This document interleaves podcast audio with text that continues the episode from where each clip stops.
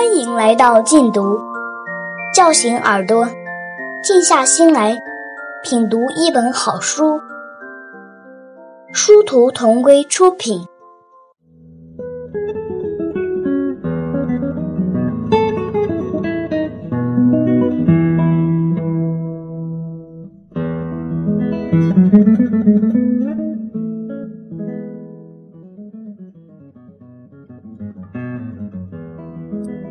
蓝色的海豚岛，美国斯奥台尔著，富定邦译，一部情节跌宕的女孩版《鲁滨逊漂流记》。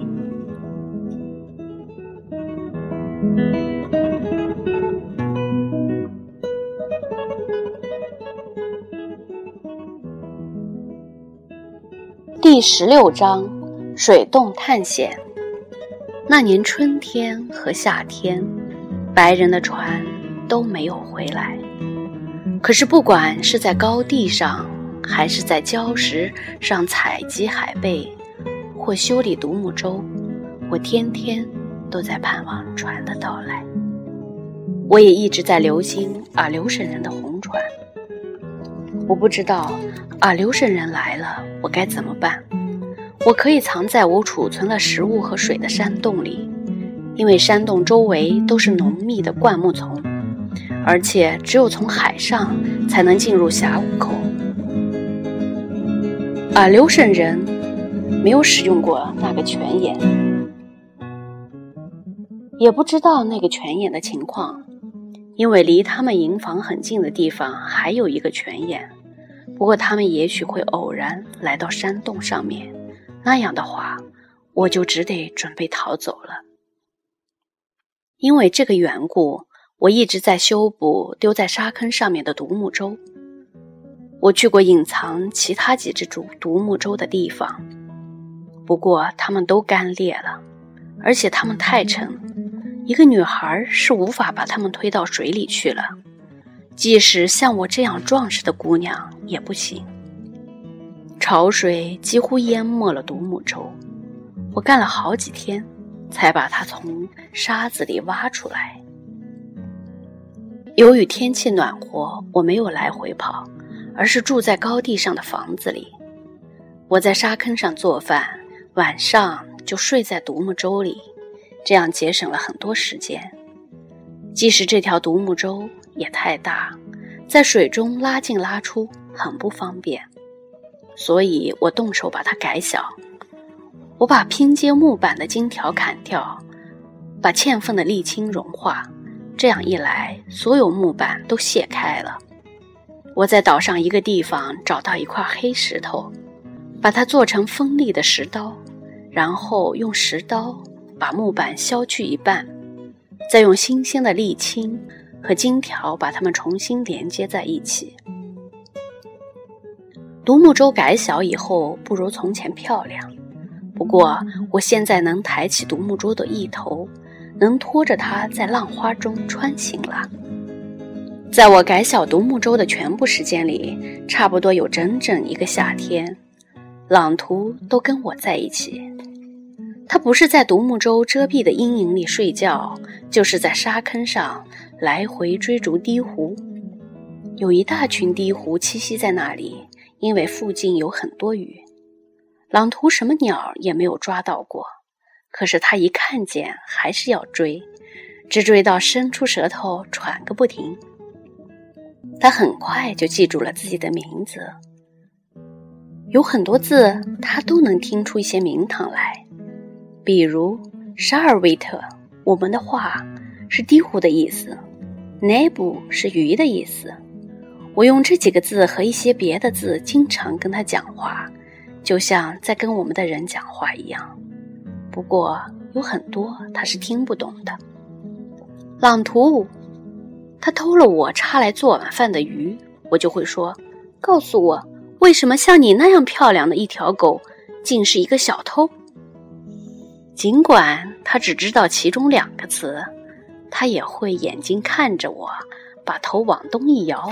往西一摇，或者我这样说：今天天气很好，我从来没有见过海洋会这样平静，天空看上去像只蓝色的贝壳。你看，这样好的天气还能持续多久？朗图会照样抬头望着我，尽管他一个字不懂，却装出一副明白的样子。正因为这样，我才不感到寂寞。在我有朗图能对他说话以前，我竟不知道我一直是多么寂寞呀。独木舟改好了，糊在上面的沥青也干了。我想知道它在水里滑起来什么样，木板是不是漏水？所以我们出发绕岛进行了一次长途航行。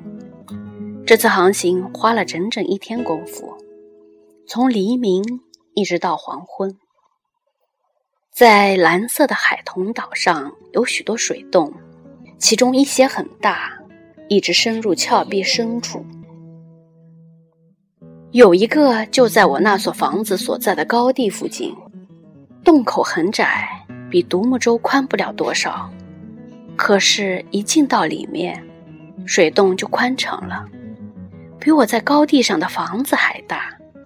黑色的洞壁光溜溜的，在我头顶上倾斜开去，水也几乎跟洞壁一样黑，只有洞口光照得到的地方不一样。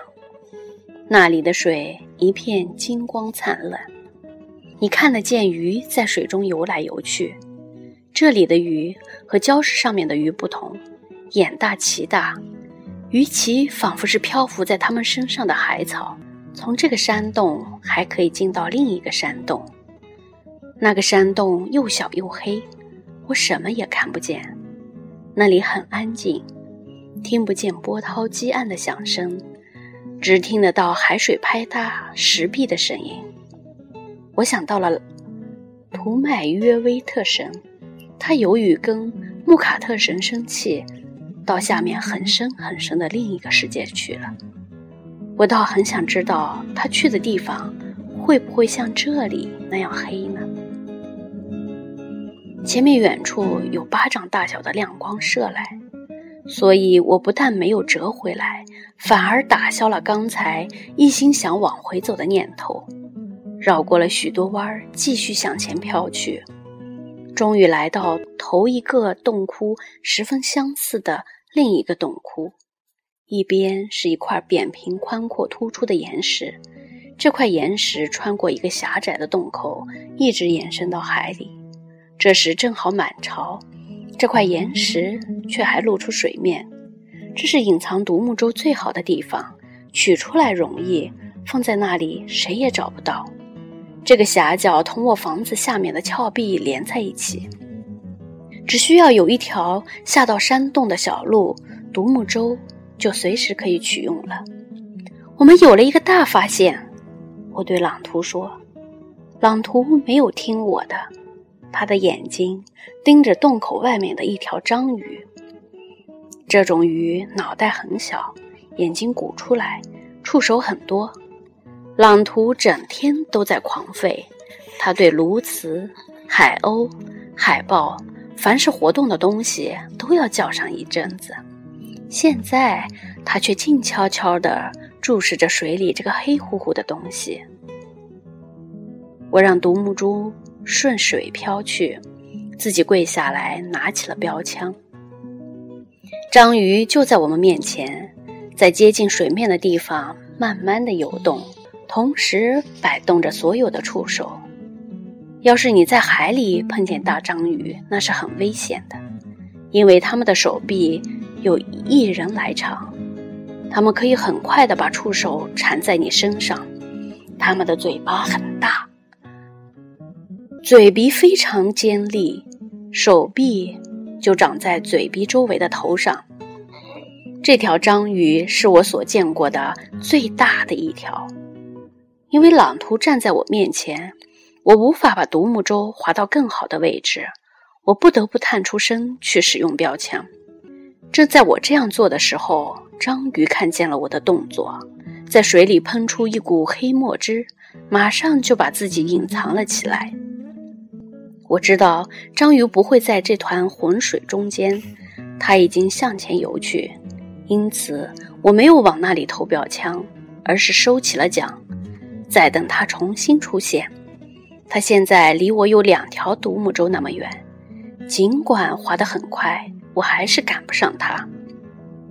浪图，因为他在看水里那团黑色的浑水，我就说。关于章鱼，你要学习的东西多着呢。朗图不看我一眼，也不叫一声。他把头往东一摆，往西一摆，还在稀里糊涂。等到浑水消失，除了清水，什么东西也没了的时候，他就更加糊涂了。章鱼是海里最好的食物，它的肉又白又嫩，十分香甜。可是没有特制的标枪是很难捕到的。我当时就决定，到了冬天有许多闲工夫，那时做一杆这样的标枪。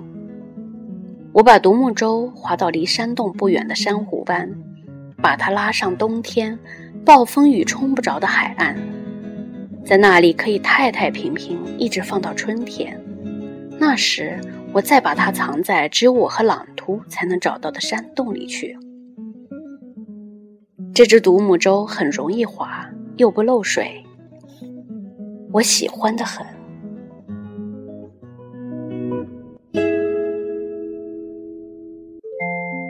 感谢收听，下期节目见。